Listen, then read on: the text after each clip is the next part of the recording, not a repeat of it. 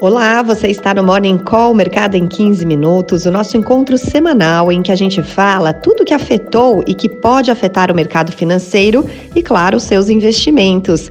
Essa é uma realização do Estadão Blue Studio em parceria com Itaú Personalité. Acompanhe agora a conversa desta semana.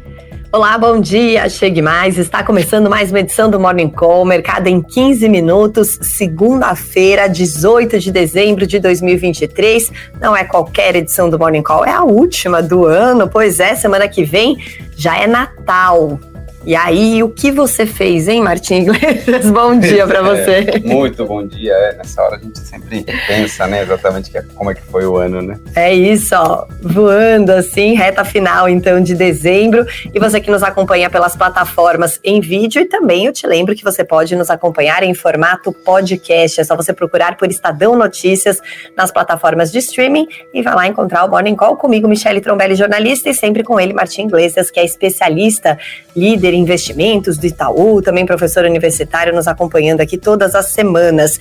Vamos nessa, né, Martim? Porque 2023 está praticamente encerrado. Semana que vem é, temos aí o Natal e nessa semana muita coisa já começa a desacelerar. E aí acho que é um ótimo momento para a gente começar a edição de hoje de forma diferente e já de cara fazendo um balanço desse ano para o mercado financeiro e dá uma olhada nessa analogia que o Martim fez em relação a 2023, ano rock balboa, Martim, que história é essa? Pois é, eu acho que é bem isso mesmo, né? Você sabe que os filmes do rock sempre foram filmes sobre superação, né? É, desafios, né? Particularmente o primeiro filme da série era um filme no qual é, ele tem que se preparar, vencer fisicamente, avançar é, mentalmente para isso. No fim das contas, ele, ele luta contra o campeão mundial, fica em pé até o último round não ganha a luta, mas de qualquer jeito ganha o reconhecimento né, de todos, né, e, e acaba conquistando isso, né.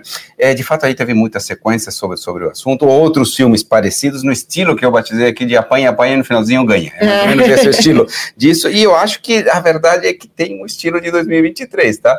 Então, 23 começou difícil, nós falamos que crescimento ia ser menor, abaixo de 1%, preocupações é, com a inflação, preocup depois preocupações com a guerra, com a China, uhum é muitíssima coisa, mas no fim das contas, se você olha para o cenário total, foi um ano de crescimento bom, na casa de 3% aqui no Brasil, o mundo crescendo, chegamos a discutir recessão, mas no fim das contas isso não aconteceu, né? E os mercados também acabaram que foram bem, particularmente no finalzinho, né? Nos últimos dois meses, né, teve uma arrancada dos mercados, ou seja, o mercado sofreu durante todo o ano e nos últimos dois meses avançou. Apanhou, apanhou, apanhou e ganhou. isso. isso. é isso. Então, se a gente olha aqui, né, a rentabilidade, por exemplo, do Ibovespa até a semana passada foi de quanto? 18? É, na casa de 18% sei lá, vai dar uns, mais de seis pontos acima do CDI, ou seja, uhum. é, é, basicamente a rentabilidade que a gente acha é justa, né, para compensar é, o, o, risco, né? Então é o equity risk premium, né? Mais ou menos isso. Então é um ano positivo, certamente. Mas não só foi só a bolsa. Se você olha para os ativos internacionais, bolsas internacionais, criptoativos, dólar em queda, o saldo final, né? Para quem uhum. vai olhar os números, vai, né? Sei lá, daqui a alguns anos vai ver os números, vai ver que foi um ano é positivo, tá? Então nesse sentido é, é, é bastante importante. Acho que para o ano que vem teremos um, um bom ano, tá?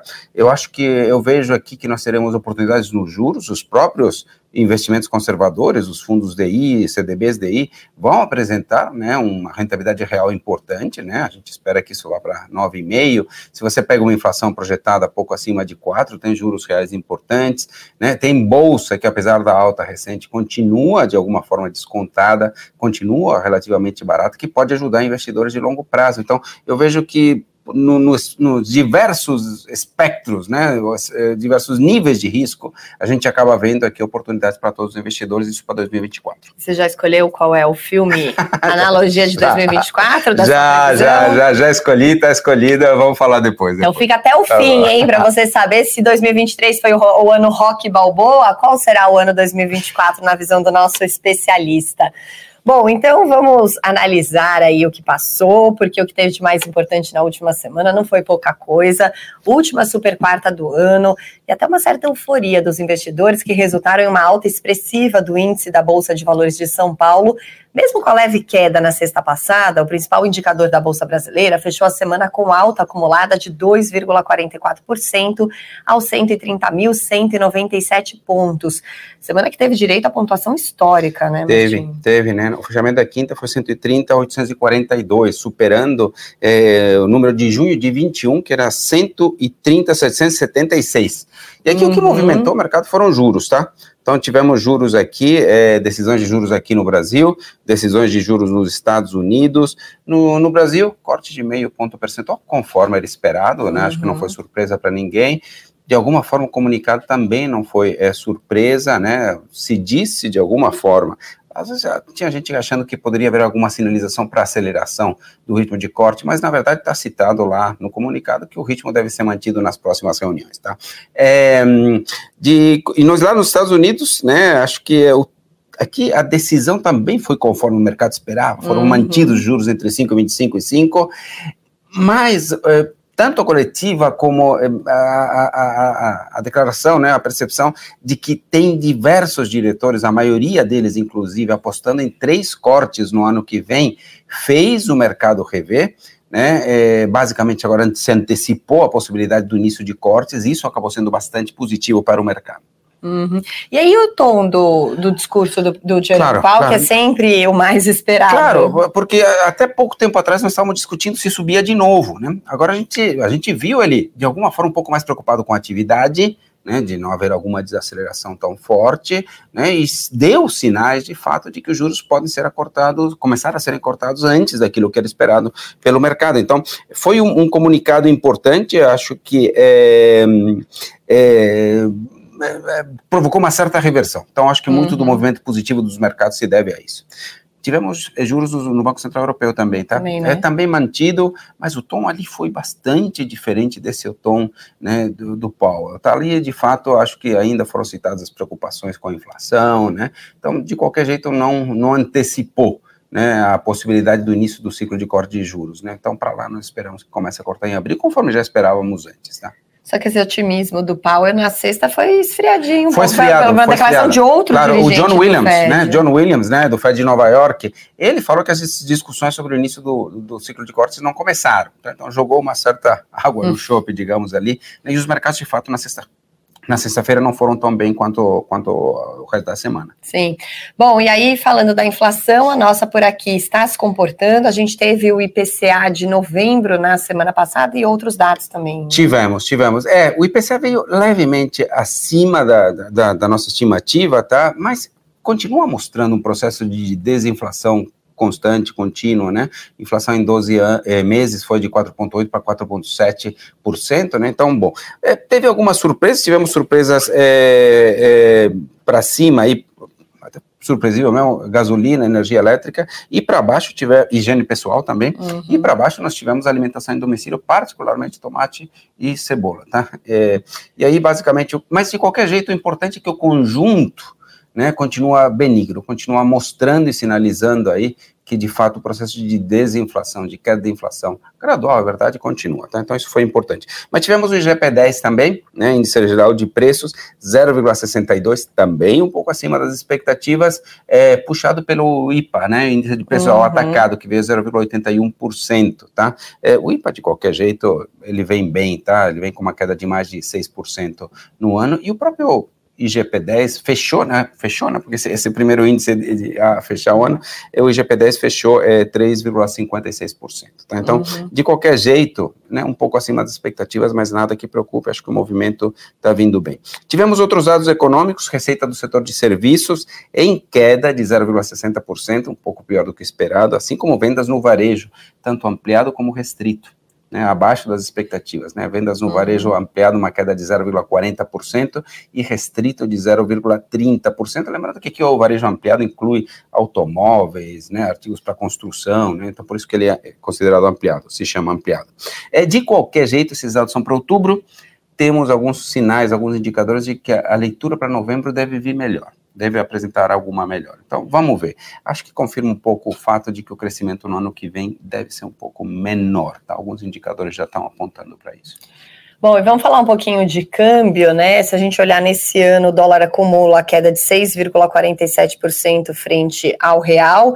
E como é que foi o comportamento do dólar na semana passada, Martim? É, na verdade acabou fechando em alta, né? Muito pelo uhum. movimento de sexta-feira mesmo, tá? Então, mas, mas não dá para é, dizer, isso aqui é um movimento de correção, tá? Um movimento vem um movimento de algumas semanas de queda, já temos falado sobre isso. Então, a alta de 0,45% na sexta não preocupa, né? O número é, 4,93, é, parecido com o que estava abrindo hoje, tá? É, tivemos aí um fluxo é, de saída maior até do que outros emergentes, né? Mas é, tranquilo. A questão foi a declaração de sexta-feira particularmente do John Williams, né, da Fed de Nova York, dizendo que de fato não estão discutindo ainda a questão é, de juros, tá? Mas eu acho que não teve tantas questões. Teve uma questão interessante, na sexta-feira o mercado também estava aguardando, né, a questão da reforma tributária, né, a votação, né? E, e saiu? Saiu, foi aprovada, mas foi aprovada depois do fechamento do mercado, tá? Uhum. Então vamos ver se o mercado reage de alguma forma positiva, embora a expectativa era de uma aprovação já, tá? Então, de fato, acho que não é, foi uma surpresa, portanto, o impacto no mercado talvez talvez seja limitado. Muito bem. Bom, nos Estados Unidos também tivemos um fechamento de semana positivo, com alta acumulada de 2,9% para Dow Jones e Nasdaq e de 2,5% do índice SP500. Valorização que é resultado do que a gente falou até aqui, certo? Esse otimismo pós-super quarta, não? Não, perfeito, exatamente isso, esse, esse, esse otimismo. E é interessante porque são sete semanas de alta, essa aí é a maior série de alta desde 2017, né? Então faz um certo tempo que não tinha tudo isso. Mercado em alta de forma geral.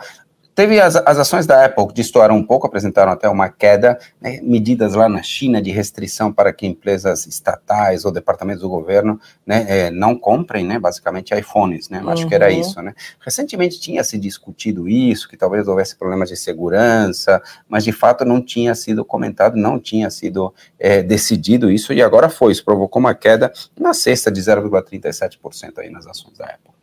Muito bem, que sinais chegam dos mercados internacionais nesse começo é, de semana? A Ásia fechou em queda, tá? Acho que tem ainda essas preocupações sobre o tamanho da, da, do crescimento da China, né? Precisa, precisamos ver, né? Acho que o ano foi oscilando, né? Achamos que a abertura ia ser boa, depois não tanto, tá, tá.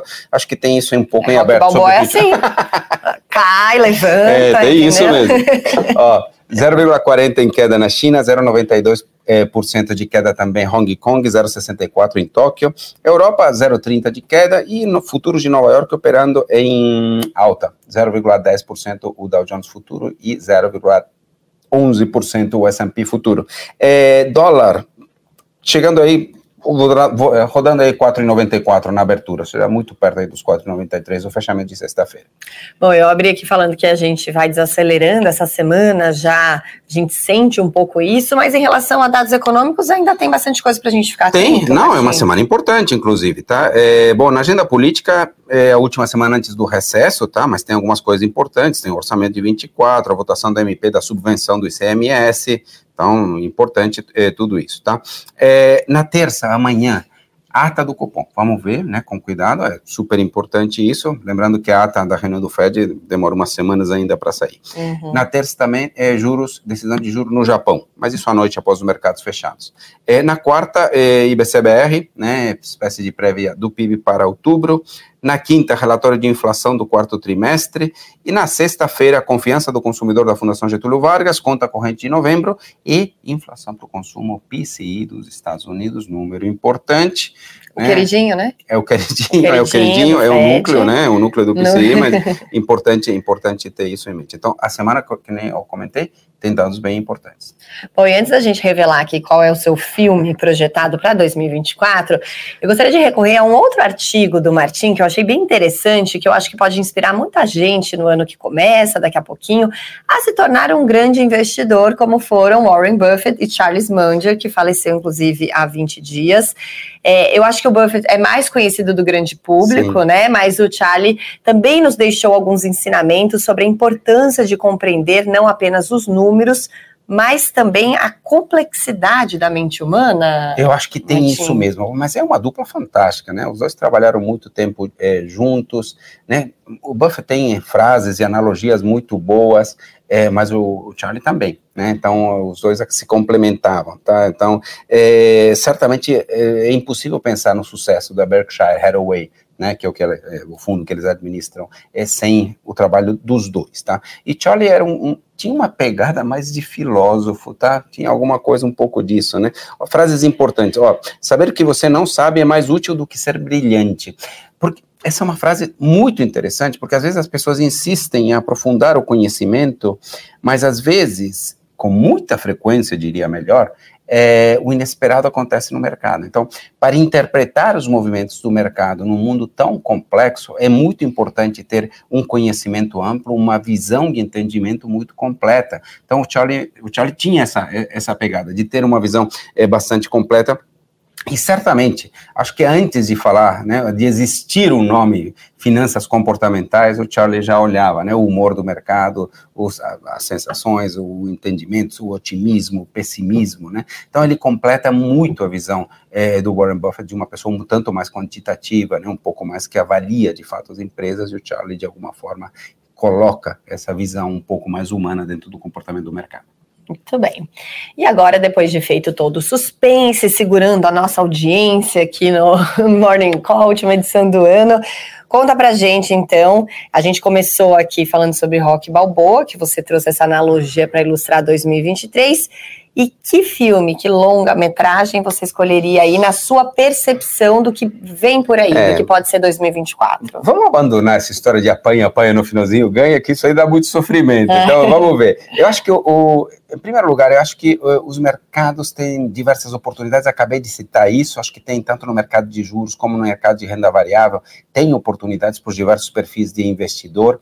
É, eu acho que a discussão que a gente tem hoje, né, de corte de juros pelo mundo, inclusive no Brasil, ela é positiva e aparentemente não deve tomara que seja isso, mas tudo nos leva a acreditar em que não haverá alguma recessão, alguma é, desaceleração tão forte, tá? Então, esse conjunto, ele é positivo. Por isso, eu acho que tem um ano de esperança, e aí eu vou citar, né, pra, homenageando todos os fãs de Star Wars, entre os quais eh, sou eu um deles, um grande fã, particularmente do filme dos anos 70 e dos anos 80, né? Então, Uma Nova Esperança. Então, 2024 é o ano de Uma Nova Esperança, que é o nome do filme é o primeiro, 1977. né? Essa discussão de o primeiro é sempre é. confusa. Vamos dizer que é o filme de 1977, o primeiro a ser Sim, publicado. O primeiro a, a ser publicado, é mas depois foi o quarto, e aí esse Uma Nova Esperança subtítulo veio depois. É exatamente, também, né? exatamente. Tem uma coisa assim, mas que ótimo, né? Que escolha ótima. E o John Williams era um músico, mas não era assim mesmo o John Williams, o Fed de Nova York, tá? Ah. O cara que fez a música, John Williams. Tudo interligado. é isso, gente. A gente agradece demais você que chegou até aqui com a gente. Último Morning Call do ano, próxima segunda Natal, na outra Ano Novo, e a gente volta a se encontrar em 2024. Aproveito para agradecer demais toda a equipe que faz o Morning Call acontecer, o pessoal da Trupe Filmes, do Estadão, do Itaú, a você, Martin Iglesias, meu obrigado. parceiro aqui todas Muito as semanas. Obrigado. Obrigada e a gente volta a se encontrar. Um ótimo fim de ano para você e obrigada pela, pela companhia durante todo 2023. Tchau, tchau.